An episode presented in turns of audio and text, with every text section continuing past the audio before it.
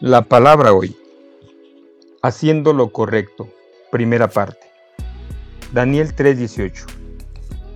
Pero aunque no lo hiciera, deseamos dejar en claro ante usted que jamás serviremos a sus dioses ni rendiremos culto a la estatua de oro que usted ha levantado.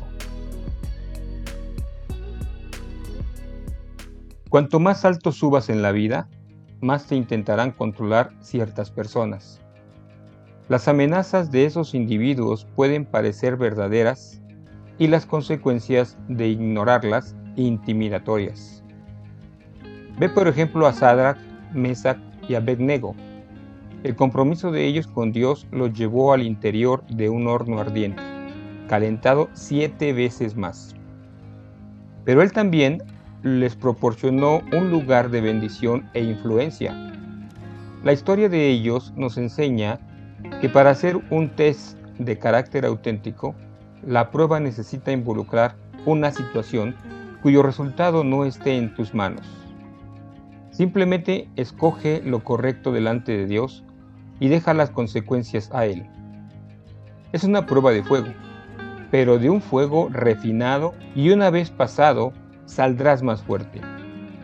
Cada vez que haces lo correcto, escogiendo abrazar el camino escogido por Dios para ti, en vez de evadirte, entras en un nuevo nivel de libertad. Así como en el caso de Sadrach, Mesach y Abednego, tres cosas suceden. Número 1. Eres librado por los Nabucodonosores, que aseguran tener control sobre el resultado de tu vida. Número 2. Pasas a ser libre para decir no a aquellos que quieren intentar usarte y manipularte. Número 3. Pasas a ser libre para servir a tu Rey Todopoderoso y para decir no a todos los otros pendientes que en verdad no tienen ningún poder sobre ti. En ese instante entiendes quién eres tú, como también lo que es más importante, sobre quién eres tú. Y Dios podrá actuar de dos maneras. O te hará crecer dentro del horno ardiente, o te librará de éste. En verdad, es posible que Él haga incluso las dos cosas.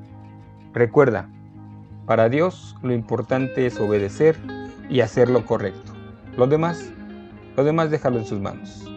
Que puedas descansar esta noche, que el Señor fortalezca tu cuerpo y si Él lo permite el día de mañana, por aquí nos escuchamos.